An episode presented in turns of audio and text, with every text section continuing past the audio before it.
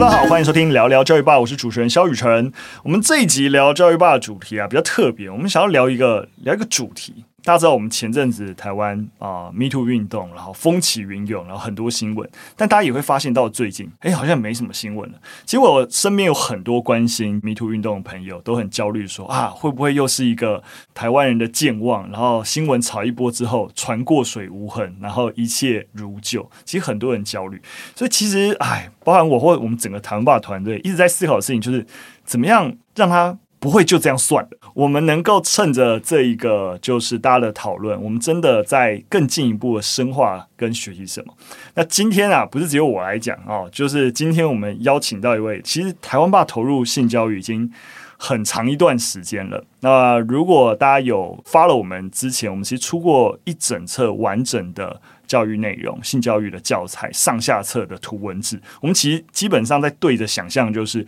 如果学校要能够开设就是性教育课程，我们是不是能够出一个基本上就可以当做教科书等级的一个产品？那我们今天就邀请到我们这个图文字的总编辑，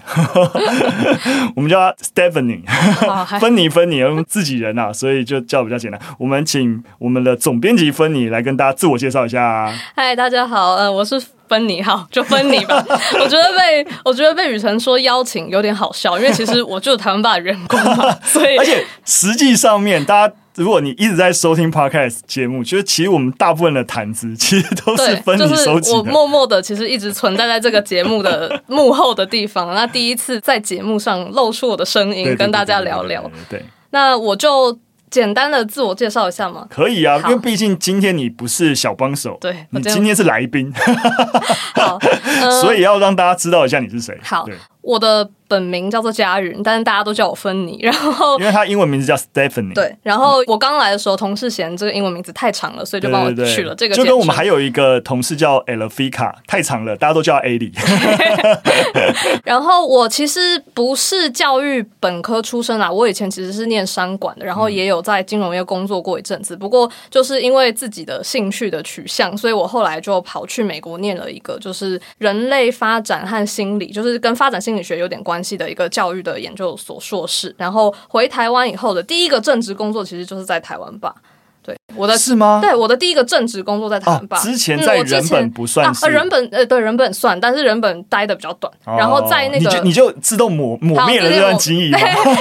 我我真的差，我真的差点忘掉，就比较，我都还比你记得你待过人本。抱歉，抱歉，对，我的确有待过人本，但是待的待的时间比较短一些。然后在那个之前是。呃，快要一年的时间，其实是做一个专案类的工作，STEAM 教育的专案，对，对，对，没错，在博物馆，然后跟 STEAM 教育有关的一个工作，嗯、算投入教育界的第一个比较长期的工作，嗯、现在已经两年多了，是在台湾吧，就在我们这个地方。对，刚你的背景也蛮特别，就是你不是打从一开始就是念教育或本科系，或是当老师。嗯啊、呃，出来！不然我们之前在上一个有湾爸伙伴来上节目，就陈杰，对，他就真的算是就教育当老师本科出身的，对。那芬妮算是半路出家，对，但也是念了一个硕士回来。嗯、那你为什么你不想要再走商管的，要念教育？嗯、我其实觉得我本来就不是一个很喜欢商管的人，我觉得那个、嗯、就去念那方面的。科系跟做那方面的工作，其实比较是我觉得家人跟社会对于什么样的工作比较，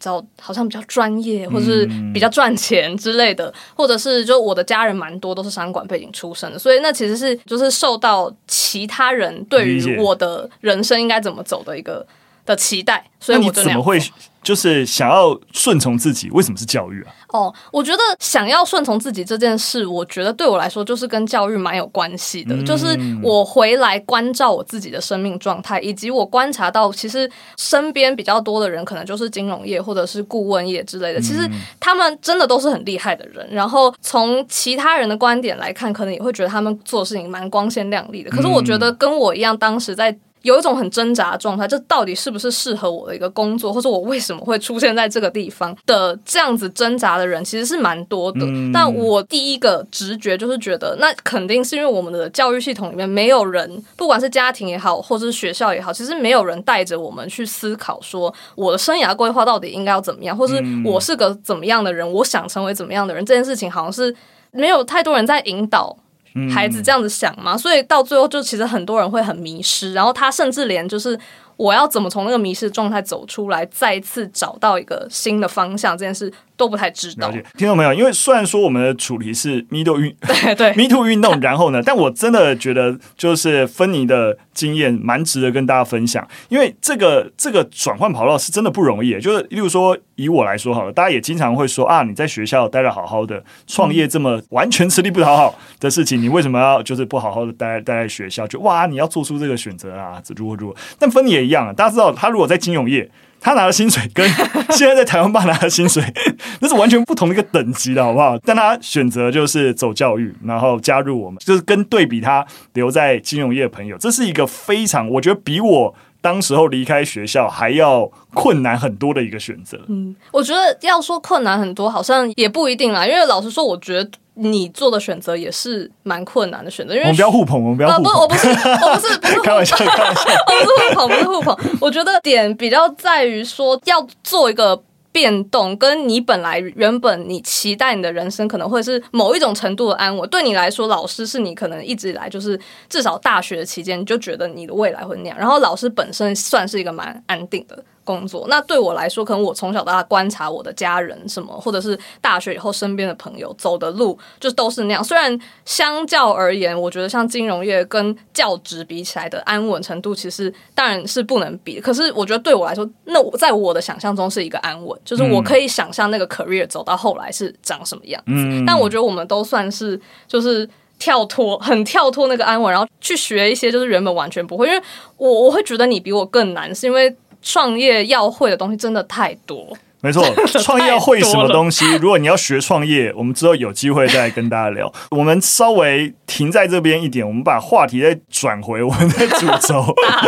就是因为芬妮后来被我安排一个主要的一个任务，就是担任这个图文字的一个总编辑。我想要先问芬妮，你当然接受这个任务之前，自己是如何看待性教育或台湾性教育遇到的问题？嗯、我。其实算是从小到大都蛮关心这个议题，但我觉得我也不是，就是我可能一直都是半路出家，或者是有点像业余的那种关系。我好像没有，就是比如说真的去修一些课啊，或者是比较系统性的研究，就是性学或者是性教育之类的知识。但是对我来说，性别议题一直都是算是我。数一数二关心的议题了。嗯、那因为我们年纪其实差不多，就是回想我受教育的过程当中，其实我觉得性教育是蛮少的嘛。就是我遇到的老师其实有一些挺不错的，我有印象他当初教我的一些东西，比如说我国中的呃建教老师，我就记得，因为我们那时候是女生班，我是男女分班的，嗯、然后他教我们说我们要回家拿镜子照自己的阴部，因为其实女性的阴部就是跟男性的生理构造不一样，你不平常不会看到，他就说你。你要回去就是照镜子，然后看你的阴部到底长什么样。嗯，我们之前也有分享那个新闻，也有谈到这件事情。但是我，我那时候我觉得可能是青少年就会会觉得我为什么要做这件事，超尴尬的。可是我事后想想，其实那个老师是认真的，他是认真的有想要让你了解一些东西，但是。Even so，就是这个，我觉得认真的老师，他比较多琢磨的地方，真的都还是生理而已。嗯、就是我能够有印象中，我的性教育历程，可能就是教我精子跟卵子如何相遇，然后两性之间交配的样子大概是什么样子，然后跟就是生理构造跟月经，嗯、大概就停在这里。没错这也是大家会发现，像当目前啊，不，都已经不算目前了，不然前阵子这样子 Me Too 运动，大家其实赫然发现跟性有关的一个议题，你只带孩子理解所谓的卫教知识是。是完全不够的。孩子出到社会，面临到啊权势不对等所造成的一些性暴力，到底该如何面对啊？等等，这都不是哇，我知道男生就是啊怎样，或女生怎样，然后就可以就可以解决的一个问题。嗯，我再补充一件事，就是我觉得，因为性教育这东西，它毕竟不是一个科目嘛，所以虽然说建教老师可能是负担比较大的一个责任，嗯，但其实。对我来说，所有为人师表的人，如果提到跟性有关的东西，都是性教育。嗯，但我觉得，我至少我自己遇到蛮多老师们，可能都会讲一些有刻板印象的话，嗯，或者是。他们可能会觉得某一种程度上跟性有关的一些玩笑是可以跟学生开的。嗯、那不只是学校老师，可能补教业的老师其实也蛮常见的，就是讲一些黄色笑话。那对我来说，我个人其实不会到觉得很不舒服，但是我相信一定有人会觉得不舒服。而且这一类的笑话里面的刻板印象通常是根深蒂固，嗯、但我觉得这个东西就是会。在潜移默化之间，好像传达给学生一种这样讲是没关系，你这样想也是没关系的。那我觉得这个是性教育的另一块巨大的缺失，把这种东西当成无所谓，然后没有人告诉觉得不舒服或者是觉得不对的学生说，其实你这样感觉也许才是比较正确的，或者是你可以就是跳出来反驳的。嗯，我觉得这也是我们今天要讨论就 Me Too 运动，然后呢，我觉得这也是。这个问题的本质也是台湾爸在发展路径上一直在思考的。因为我虽然是教育工作者出身，但是台湾爸 Day One 在这个世界上，大家看到就是一个知识媒体，也就是我们还是用一个媒体，那甚至更直接点，就是说媒体换取流量眼球的方式来推展我们的影响力。对，但是这个影响力回到像刚刚我们谈 Me Too 运动，大家的担心，当一个时间点过后，那大家流量的风潮过后。然后呢，到底有什么东西剩下来？所以呃，大家如果发现，也就是这两三年，其实台湾爸做更多的事情，的确回到包含教师培力啊，包含整个呃教育内容啊，或数位内容结合实体的一个教学，到底怎么样发挥更好的一个长效？所以我就直接破题，我们对于然后呢，其实关注的面向很简单，就是 Me Too 运动大家关心，但关心完之后，如果不要让它就这样算了，我们还是要回到实打实的教育现场。去思考具体的推进跟解决方案。对，那当然你要说更明确，那性暴力或是相关的一些修法啊等等啊，法治的工作推展有人在做，但很底层的人的教化，我想我们还是回到教育现场，我们能做的事情还蛮多的。对，所以讲到这边啊，我觉得也是花一些篇幅想要跟大家梳理一下，就是台湾吧并不是 Me Too 运动发生来突然说，哎，我们要关心性教育，我们做了很久了。当然也必须要说啊，其实一般人对我们最早的印象还是做一些社会人文。对对对，历史的一个东西。那我们从什么时候开始做性教育？其实也是从媒体内容出发。我们之前做了一系列，哎，想要谈一些人类世界的冷知识。然后谈着谈着，我们就发现，哎，我们中间拿了一些大家觉得冷知识很长、觉得很冷的东西，其实就跟性教育有关的东西，因为觉得很重要，但其实蛮隐晦的。然后我们陆陆续续就一些很单点式的做一些，例如说八大秘密，例如说阴道的八大秘密啊，艾滋病的八大秘密啊，性病、月经保险套等等。然后就想说，哎，这些都是大家在网络上热门会想要了解的，但似乎总是找不到一个相对合适的资讯来了解它。结果成效还蛮好的，对，超必须要真的超我预期。全系列大概才几支啊，六六六五六支吧，五六支影片而已。但我们全系列的观看来到了一千三百万的观看次数，就其中的。八大阴道的秘密，甚至超过动画台湾史，光这支影片就突破了九百万的观看，嗯，吓死人了。也是因为这支影片，我们一一举就让台湾爸推升到百万订阅的一个层级，所以但是蛮惊喜的。但你要说开心，其实不太开心的起来。我们反而看到，哇哦，原来这个空缺比我们想象中的来的要大。芬妮，你自己看。过去台湾吧更早期，这已经是几年前啊，四五年前做的影片，四年前左右，四五年前，一九还是二零？对对对对，一九左一九，差不多一九，对，已经是四年前做的影片了。你对于哪个知识内容是特别有感觉的？嗯那个时候我都还没有加入公司，对对对，对，我就是一个观众这样。那我其实就是因为八大阴道真的是反响很好，然后那一支就是我蛮有印象，我有看过的。其实里面蛮多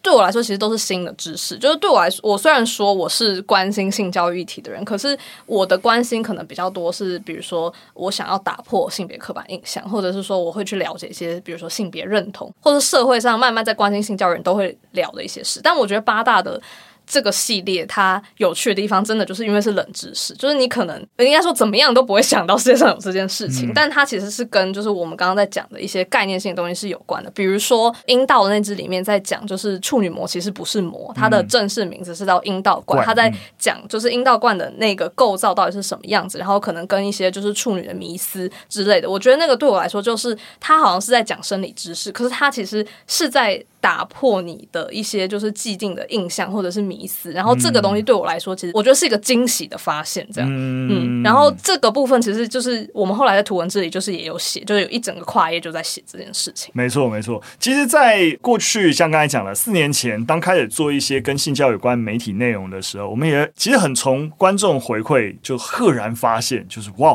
原来有这么大一个空缺，嗯、那我们也就很认真去想，哎，到底一般人这么多的观众观看这些东西，他们到底是怎么想？那不外乎这些回馈可以分成四种类型啊。第一种类型最常出现就是那种感慨自己以前都没有学过，就就例如说有网友就说嘛，以前健康课都被拿去上其他课，所以很感谢我们，或是说那他自己月经第一次来的时候被吓到，以为自己要死了等等，然后所以啊才赶紧去求救啊干嘛，然后真的觉得如果小时候就有教，他就不会这个样子了。然后或者有些人觉得说啊，我们讲很详细，学校没有上到，或是觉得我们完全打趴健康教育 的章节哈，但其实可能是真的。对对对对，那除了觉得很感慨自己以前没有学过之外，也有些人期许，哎，这能不能成为学校教材？例如说，有网友就觉得说啊，这些影片应该要让所有中小学的健康教育课都要播放观看，对，然后或者是说，有人认为最起码国一的时候，全台湾的学生都要看，对，那也感觉说，哎，这个东西应该是老师上课可以直接拿来当教材的一个动画。我觉得这本来就是台湾吧多数影片希望能够达成的一个目的啦。当然，进一步就有人敲完想要我们能够做更多的内容，对，因为像刚才说，我们那时候其实单点式的做一些啊月经啊等等，其实用一个很媒体式的一个方式，不知道回想那么好。但大家也知道，台湾爸生产动画的知识影片成本真的很高，我们真的没有兜集资源，真的是没有办法一直在往下。对对对，就是。台湾爸已经赔钱赔两年，哦、再赔钱下去，哦，你大家什么东西都看不到。我的我的员工在看着对面老板，觉得他要哭出来。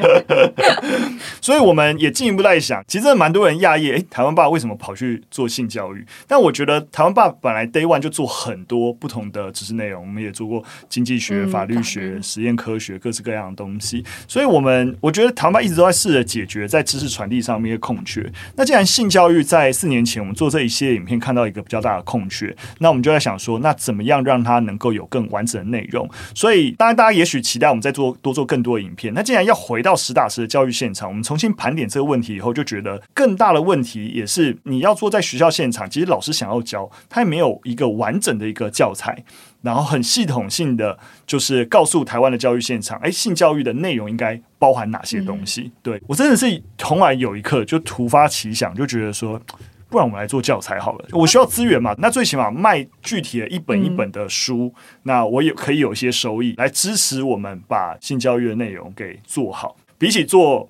网络影片，只有流量没有收益、嗯、来说好了，做具体的教材，那又能够真的建立一些影响，又可以把我们想做的事情做出来。所以就试试看。这时候呢，芬妮刚好就加入我们的团队。那台湾吧毕竟过去比较多都是做影视的内容的团队，嗯、所以觉得哎，有一个教育背景出身的，然后从人本啊，然后等等来，然后也做过 STEAM 教育，然后对于台湾比较新式的教育蛮成熟的，那就觉得说，哎，我们可以用一些不一样的就是视野来看待。台湾的性教育该怎么做？那当然，专业的部分我们有一批很专业的团队。嗯、其实像这个过程当中，基本上台湾一线关心性教育的各种非营利组织都参共同参与了这个。对，我们几乎都有跟他们联络和各种程度上的合作。对对对，然后比较涉入比较深的，其实就是会跟我们一起讨论内容，像内容顾问这样。嗯，其中就是性平协会，对性平教育协会是我们的总顾问。对对对，非常的感谢他们。这个过程，芬妮要不要稍微跟大家提一下？当当初你整个参与这个图文字，包含等待怎么规划啊，然后凑，你知道，由我来讲好像不是很合身，因为总编辑，我只是发行人而已哈，在后面话修了。哦，那个雨辰的灵光一闪，决定做性教育教材的那个瞬间，我还没有加入公司。那我加入的时候，就是已经这件事就是已经被提上日程，就是要做了。这其实也蛮好笑吧？就是当时我本来以为我就是一个专案经理的角色加入，但是殊不知我刚好对这个议题非常的喜欢，所以我觉得我们大概这个专案大概开始可能一两个月左右。雨辰就说啊，你既然喜欢，就可以加入内容的制作，这样。嗯、所以到最后，嗯，不知道为什么就演变成，就是我就变总编辑了。应该这样讲，其实我们这个过程一定有很多的学习，因为从单点式的知识影片，嗯，然后我们就可以分享，真的，例如说八大冷知识，就真的分享一些有趣的点，嗯、然后整理起来，然后就媒体传播就出去了。但它变成一个。就系统性的性教育知识，嗯、它的章节的完整的涵盖性，嗯、每个主题本身照顾的面向是不是够完整性啊？嗯、包覆性够足，那都是需要考虑的。嗯，所以这个过程，你代表的制作团队，好有什么学习跟来跟老板讲一下，我们有多辛苦？不不不不，辛苦我们我都知道，就是我我们我们也不让。听众朋友觉得多辛苦，我觉得就是让大家理解那个，就是脉络吧，然后跟我们的，对对对，有一些特别的 know how 是在这个过程当中学到。嗯好啊，像呃，我们前面在讲很多的观众看到就是可能八大阴道或是八大月经，就他们在下面留言会说，哎，其实身为女性，其实也蛮想了解阴茎的。那所以他们就会开始会点名一些，就是我们没做到，可是其实在性教育里面也是很重要的一些主题。嗯、那我觉得我们这一本就是图文志，它的全名叫做《西斯的一零一号房间》，想做的事情就是要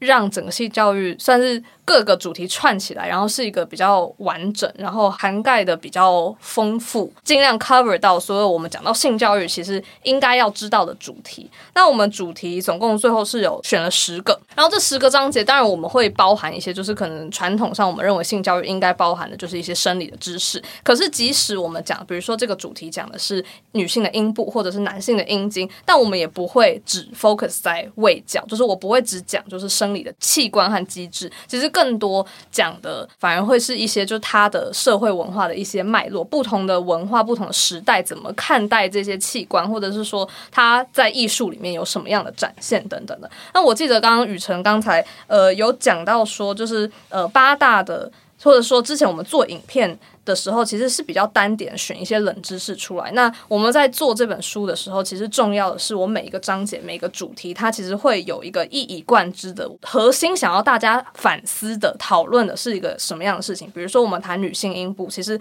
最想要让大家思考是为什么女性阴部这么少被大家谈到，或者是谈到的时候感觉都是骂人的脏话，就是它为什么是负面的，或是不该谈的一个形象。那相对的，在谈阴茎的时候，我们可能会。呃，希望大家思考的会是阴茎跟就是男男性在思考自己的男子气概，或者是说就是他的自我认同的关系，或者是什么。所以这个书我觉得它比较特别的地方，会是用文化社会的一些脉络去思考，可能我们平常是用卫教或者是呃单纯是生物的角度在谈一些主题。没错，这也是。台湾爸的，就是过往的强项能够发挥作用的一个地方。嗯、性教育，其实我们之前也一直经常分享，就是联合国其实也有谈到，其实当今我们在施作性教育，应该更以学生的角度，更从人权角度来切入，嗯、不能够再停到停留在卫教。所以从文化跟啊、呃、权力运作、社会结构的角度来切入，本来就是台湾爸过去处理人文历史内容比较擅长的一个地方。嗯、那我们在处理这件事情的敏锐度也。也比较高。那我后面想要问芬妮的是一些，就在更具体落实到一些这样子的内容撰写的时候，有遇到什么样子本来没有想过，然后哇，竟然遇到问题，那我们又怎么解决这些东西？因为我们这套图文字的。主要的 TA 其实是青少年，至少国高中生、青少年是可以看的。那但是我们谈谈论某一些议题本身，或者是谈论的口吻的时候，其实是有一些优委的地方会需要去拿捏的。比如说，我们如果谈到就是两小无猜条款，就是未成年人到底可不可以发生性行为，然后我们有一个章节叫性表达，我觉得这个章节里面蛮多师长看了会觉得，嗯你，真的可以跟小朋友谈这件事吗？我们内部讨论也讨论蛮多就是我们应该要如何拿捏那个尺度，是当大家在，尤其是小朋友自己在看的时候是 OK 的。嗯嗯、我谈两小无猜条款，我是想要跟。青少年说：“哦，其实你可以发生性行为吗？我有要鼓励，就是小朋友发生性行为吗？还是我只是，就是我要怎么样才能写到让大家知道说，其实这件事情是一个你可以自己去反思，我是不是准备好了？然后就是你在你的，比如说你个你个人的，就是生长环境或者是文化宗教的脉络里面，你怎么样确认自己是不是可以做这件事情？就是并不是我写出来，客观上你可以做，就代表你的团你要立刻去做，就就代表团队有鼓励。”这件事情，但的确用字的拿捏一直都是在斟酌过程当中，嗯、一直在反复推敲。就是哎，这样子书写是反而大家误会成说，哎，我们是认为大家赶快去发生性行为，哎、嗯，不是这个样子哦、嗯、之类的。就是你你要想清楚，不是行或不行的问题，嗯、而是你自己对于自己的状态，跟针对性行为这件事情有没有准备好。也许过程当中。虽然说我好像在旁边画休，但是 QC 的时候我还是会加入。有有了，他有看，有有认真的看。对，这个就是其实雨辰当初写到这个区块的时候，我记得你就是有提意见，叫我们就是思考要怎么撰写文字，要写成什么样子才可以充分的考量到就是不同的读者，就是他可能好像觉得我们鼓励，或者是拿着去跟他爸妈说，你看人家说我们可以做这样。嗯，然后我觉得一个很类似的、比较具有争议性或者是。处理起来稍微比较敏感一点的主题，是我们有一章其实是在讲性产业。嗯，那我觉得性产业这个主题真的是它比未成年发生性行为，它更有一个挑战性，是在于其实很多的青少年可能根本平常不太会接触到相关的资讯嘛，就他甚至可能不会去思考世界上有这个产业存在，除了 maybe A 片了。但是如果比较是偏就是性工作者之类的，就是。对他们来说，那是一个陌生的主题。然后，我觉得在任何的课堂里，应该都不太会特别介绍到这个主题。然后，我觉得更有趣的地方是，其实就像我们前面讲的，我们找了很多的，就是关注性教育或者是性相关议题的。外部组织一起合作，可是即使是这些外部组织对性产业，或者是对其中一些性别议题，其实大家的观点并不会到完全的一致。嗯、那我们 团队内部的人其实也不见得大家观点都完全的一致。我们要怎么在这个就是异中求同吗？然后我们要呈现出什么样的资讯和概念给就是我们的读者，其实是讨论超级无敌多的。没错，大家知道，其实这套教材在因为我们一开始是用群目的方式，其实卖的还不错，就是我们已经。销书去两千四百套，那其中也有啊两百六十五套。我们因为有提供捐赠学校方案，就是呃你觉得这很重要，但其实你其实可能觉得不太需要了，但希望啊学校能够使用，那你就可以用捐赠。我们也捐给了两百啊六十五所的一个学校。当然好像不错，但也必须要说，你只要大家可以理解，或者说你可以想象芬妮刚才讲那个过程来回等等，我们这个整个制作成本啊，哦。这个销售是无法回收的，的确，实物面上其实就是这样。但当然啦，其实看到当然最后成果出来之后，就知道好可以更好，我们再版都可以有优化的空间。但的确已经做到了我们想要的一个 milestone。嗯。那收到书的老师啊，或是家长啊，或是受众，其实也给我们蛮多的一个反馈。例如说，就有读者回馈啊，他说：“诶，性教育不只是卫生教育，更是关乎我们如何看待自己与他人啊！”感谢台湾爸推出西式的一号房间，提供老师一套多元且内容丰富的性教育的美材，然后觉得辅导室很需要，希望每每间辅导室哈，全台湾哈都来订购。然后另外另外一个也提到，就是说，诶，令人惊讶是，书里面除了知识性内容以外，还有相关的文化跟历史故事，所以读起来一点都不无聊。那身为专辅老师，那总是不免要。跟孩子一起碰触这个题目，他可能过去不知道该怎么处理，那觉得图文字的内容帮助了身为大人他更知道如何和小朋友谈性，那也是很适合陪伴孩子阅读跟讨论的内容。对，那觉得哇，其实说实在。听到大家回馈是很窝心，很窝心呐，对对对，赔钱也值得。这样子吗？老板好像不能这样说。不行不行不行不行不行，要赚钱 要赚钱要赚钱。这当然就是有我们也进一步在想，必须要说这套图文是完全 deliver 出去，差不多就是在今年二月初，对对对，大概就是过年前一月。还其实实际上面啊，从有一些媒体内容，然后到有明确的一个教材。关于性教育，在下一步还可以如何？我们其实想的还蛮完整的。那既然有线下完整的一个教材，那我线上也不要只有媒体内容，嗯，我能不能也有一套完整的线上教材？线上跟线下能够呼应，甚至在更进一步，我们如何能够更好的做到师资培育？很多老师也很在意，其实跟芬妮一样也很在意。那你说具体要到在学校里面要教，怎么教？嗯，然后这些教材有了怎么用？那其实都会是一个到落地很直接的一个问题，所以我们也很希望后续能够做这些教师培力。但你必须要说啊，教师培力的工作更是你更你不知道那个投入这个资源的回收点在哪里，所以其实一直也很希望说，在这个部分，尤其是后续的一个落地啊，教师培力，我们也能够有。关心这一个领域的企业，能够不论是用 ESG 的方案啊，或是你你就是很也很在意这件事情，能够一起支持我们啦，才能够把这件事情推下去。我之前跟年初就跟芬妮讲一个目标，就是说，哎，其实现在在一零八课纲，其实我们是有弹性在的。一零八课纲底下，各个学校、各个老师都有机会在学校开设自己对弹性课程。那我们先不要说我们要在课纲推动哇一个完整学分的什么性教育课，这真的太遥远了。对，但我们最起码个别学校、个别老师，如果你关心有没有机会能够协助你在学校更好的直接开设这样的弹性课？对，我们没有办法影响一个学校所有学生，至少开一个班嘛，对不对？让也在乎这个呃议题的家长能够让他孩子去选这样子的一个弹性课程。那所以我们后面的路还蛮长的，很远。对对对，但短期最起码刚才讲的完成线上课程，我觉得的确就在我们完成线下教材之后，也可以。把它完备的事情。那这件事情的任务，哈，也派给了芬妮。好，这这次我不是总编辑，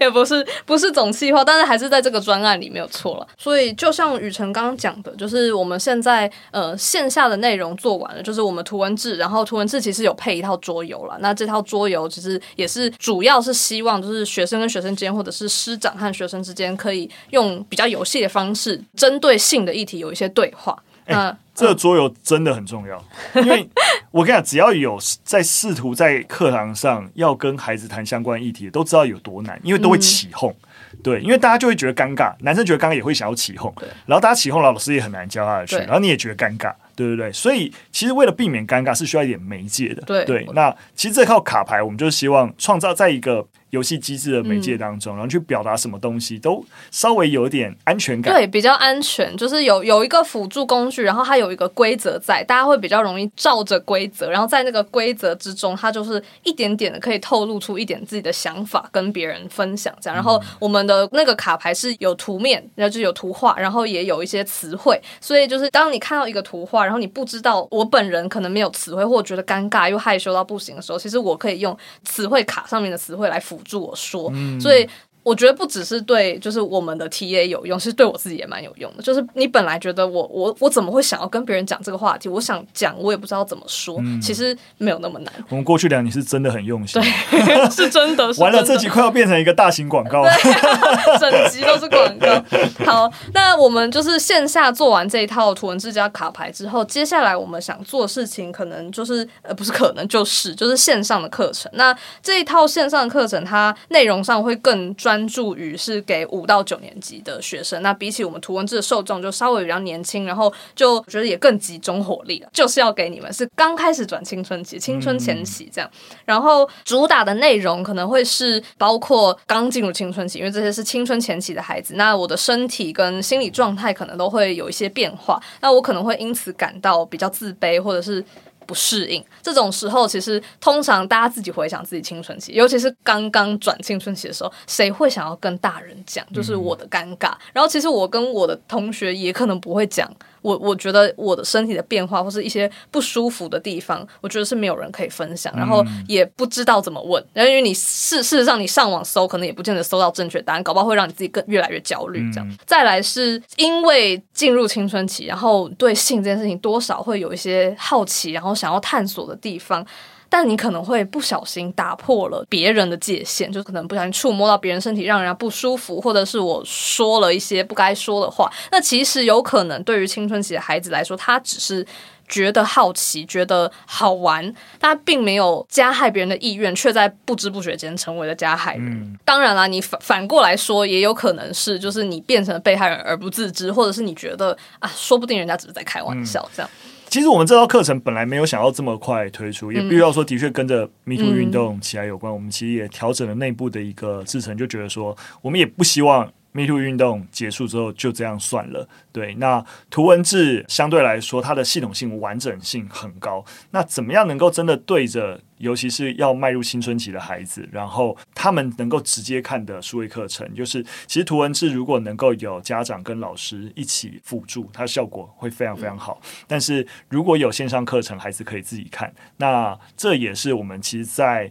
观察许多就是之前购买图文字的家长的提到了一些担心，尤其是他们也跟我们反映，现在 Me Too 运动事件之下，他们的确就很担心自己的孩子会受到伤害，但他也不知道，就是那我要怎么样告诉你说，你怎样才不会受到伤害？就其实我们这一代的父母或是。现在要迈向青春期，应该也说算我的 上一个时代，对，啊、对对对，他们其实不知道该怎么传递，嗯、所以我们就觉得，而且也根据统计啊，其实呃，多数学生的家长也认为，其实最缺乏就是比较适当的一些教材跟教案，这些内容都比较比较缺乏。那我觉得那个适当啊，先不论内容正确性，我觉得有那个所谓的适当，包含是学生愿意看，对对，我觉得这也是台湾爸一直强调的东西，就是很多时候大人觉得很重要，然后你要知道。但是你提供出来的东西这么无聊，你怎么让学生愿意自己去看这个东西。说真的，假如说我爸妈在我青春期的时候买一本书跟我说你需要知道这些事情，我一定觉得超怪的，因为又是这个主题，这个主题本身对青春期孩子来说已经是尴尬，然后大人想要好像侵入我那个很害羞的那个界限里面的时候，就已经怪爆，然后还给我一个这么难看的东西，是要我怎么样？我一定不会看的嘛。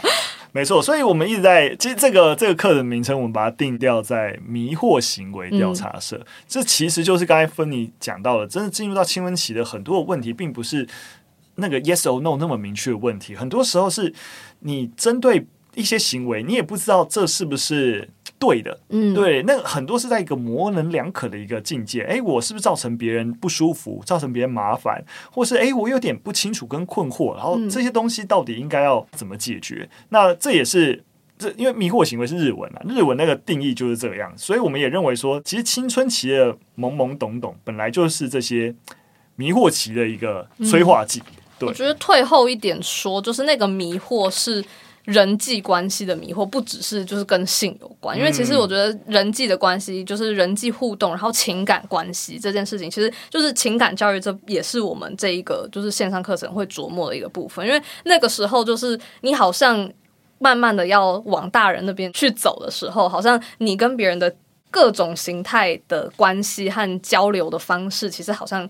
好像要变成熟，但是你又不是很确定。到底怎么样才是对的？没错，我们具体举例嘛，大家在生活在这种人际交往就可以感受到，哎，他到底是在跟我玩，嗯，还是这已经构成性骚扰？哎，好像同学他应该只是在玩吧，还嗯，可是有点不舒服，那你要怎么界定？或者说，哎，有大人说喜欢我，那那个、嗯、我应该保守这个秘密吗？或是说，诶，如果我们两小无猜进入一个恋爱关系，嗯、是不是要把身体给对方才是爱的表现？如果我不给，是不是代表我不够爱他？嗯、如果我有这样子的一个困惑跟挣扎，该怎么办？或是说，诶，对方嘴上说不要，诶，这是。这是欲拒还迎，对啊，我应该更主动吗？还是真的就哎、欸，应该要别人的拒绝到底是什么意思呢？我要怎么反应才对？对，其实我们的确在人跟人这种亲密关系的一个交往当中，很多类似这样子的一个问题，嗯、其实是。啊、呃，有点难判别的。那这其实也都是需要教育的。嗯、所以，我们这次的课，呃，与其与其说它对着一个很完整性教育课程，我想我们更希望先赶紧解决五到九年级迈向青春期，然后遇到这种很实务性的问题，我们能够解决它。那我们前面讲到，就是我们观察到可能就是呃青少年会遇到的一些问题，就是其实这些就是也是来自于现场教师的一些反馈了。那我们这次的顾问团队是从图文志开始就跟我们合作的台湾性别平等教育协会，然后我们跟他们初步聊聊的过程，就是得到他们的一些成员也是现场老师的回馈，所以加深了我们一定要做这堂课的决心。那根据他们的反馈呢，就是像澎湖啊，就是只有两个专任的建教老师，然后。然后很多的学校都是导师要兼，就是做建建教课的老师，教材跟教具也是非常的不足。然后建教课又常常被借课。原则上啊，就是跟我们以前在很多前面的集数都谈过一样，就是性教育本身它已经不是一门专门的课，它已经是被包在建教课里的可能几个单元而已。但是建教课。完全就是一个被边缘化的课程，然后老师又常常可能不是专业的老师。没错，嗯，不过如果我们进一步去看，就是学校的课本，就还是有一定提到性的，你就会发现，即使有的内容，它的内容跟观念还是有点落后啊。例如说，还有人停在两性关系，对，对，或是说，哎，只谈就是说，哎，异性交朋友的注意事项。那我们明明知道，其实情感教育其实算是学生，算是少数。他们在学校会觉得很有兴趣的一个话题，但是却因为你知道，因为我们多数老师也都没有学过要怎么教，嗯、对，所以很多时候学校的课程处理到相关的东西，还是在你要怎么保护自己，如何认识第二性征这些东西。嗯、像我刚才提到，你会发现我们在谈这些所谓的迷惑行为，我们要如何界定，要如何处理，都不是单纯的我要懂得保护自己这么简单。对，对，相处的过程当中不是。只有保护自己这件事情，对，因为你完全的踩死一条线，说这样子叫保护，这样子叫做骚扰，这件事情好像太把人跟人之间的关系就是界定的太死了嘛，就是好像不太可能对，对，所以所有问题啊，背后其实都还是你到底有没有看到对方的感受。大家也知道，时间很有限的时候，多数学校课程还是一个很有标准答案是，是你要这么做，你不能这么做。对的，要选 A，A A 的才是对的。对对对，所以这当然就是我们希望，哎，我们的课能够真的能够解决问题啦。嗯，我觉得某种程度上，我刚刚是突然想到，就是我们在聊的时候，我觉得其实这课有个好处是，我自己在家看，其实也是一件安全的事情。嗯、就是我觉得小朋友当然对情感教育、对性教育是有兴趣的，可是放在那个学校的情境里面，如果老师本身不是很会带，或者是班上的氛围可能比较爱，你知道开玩笑什么之类，或者是我喜欢的人坐在我旁边什么之类，就是各种有他人在的情况下，我觉得要学习情感跟性，其实某种程度上会有一种你要。鼓起勇气做这件事，但我觉得我如果可以在家，就是自己一个人看这个课，不爸妈也不用看我，同学也不用看我，老师也不在我身边的时候，其实我觉得我会更自在学习。我我现在代入，如果我是一个青春期的小孩的话，我会觉得是在我自己可控的、安全的，我不用因为别人的眼光而感到尴尬的状态下学习。没错。当然，这个购课资讯 又来在连接处，我们整篇 其实都是广告，对不对？啊，不是，在这开玩笑了。我还是跟大家讲，我们今天这个主题其实就是，也是真的希望说，Me Too 运动之后，也许大家更可以花一点心力关注。嗯、那我们学校。正在进行，或者我们整体啊，整个台湾社会的一个性教育的一个资源是不是足够？那台湾爸也关心这个题目，所以我们才花一些篇幅也交代到底台湾爸从 Day One 做跟性教育有关的东西，嗯、那逐步在建构这些教材跟内容的一个过程。那其实我刚才也有提到，其实我们下一步也不希望只是停在这些呃课程跟教材的制作贩售，然后以为就天下太平，没有这回事。我们真的必须要更深入的，像我觉得我一直在讲，我们今年年初就定这个目标，在下一步。就是希望进到各个学校，我们可以先从弹性课程出发，嗯、然后我们能够确保，如果全台湾有三分之一的学校，那都有老师啊，都有我们合一起合作老师一起开设这样弹性课程，我们就会发现这个影响力就会成为一股不能够忽视的力量。嗯、那我们再往下推动更多的一些改革才有可能。好啦，嗯、那我是很期待这件事情发生的。好，真的，这是。一个很长的路了，我经常在说，反正教育有时候我们在媒体啊，放来的一些讯息，我们就会希望啊，那个改变要立刻。但教育它就是一种点滴工程，嗯，你就是你只能够一点一点的去推进它。也许一些特殊事件会加速，但那个加速绝对你都没有办法想象说，你说哦，谁当教育部长，它不是一蹴可及的事情，就是。努力耕耘，没错。那希望在这个累积的过程当中，台湾爸绝对不会离开性教育这个题目的。那也希望大家，我们可以一起，那在这个就是路上继续努力，好不好？那今天的节目差不多就到这边了。好好好，嗯，每次自己要谈自己的产品，有时候就是。内心有点小别扭，也是害羞的感觉。对对对对，有点小害羞，但真是好东西啊！真诚 真诚的分享。没错，那目前的集资是到八月三十一号。对，嗯、那如果现在点我们的链接，还是有早鸟的一个最低优惠啦。那我们当然还是希望说，虽然毕竟台湾爸做这些东西都必须要有资源，所以当然是希望大家能够支持。那我们当然也会希望说，即使没有办法支持我们，也有机会看到。所以其实我们的方案都是，如果你购买。啊，线上课程的话，就跟我们之前有开图文志有开捐赠方案，嗯、我们还是会提供给需要人一样，我们也会买一组，我们就会捐一组，然后让啊、呃、有需要的人啊、呃，但是其实啊、呃，不见得有资源支持我们的人，依然能够享受这样的课程，嗯、所以希望我们一起集气把这件事情给完成。好了，那今天的分享就到这边，那也很感谢芬妮今天跟我们啊、呃、分享她。一起参与这两年多过程的一些心得跟感想。好了，一样有什么任何的问题跟建议都可以留言告诉我们。哈，芬妮都比我第一时间会看到。对，就是 就是我，就是我。你们你们的留言第一个看到的都是我。如果如果你们对性教育觉得我们还可以再做些什么，也欢迎跟我们说。嗯、没错没错没错。好的，那我们就下次再见，拜拜拜拜。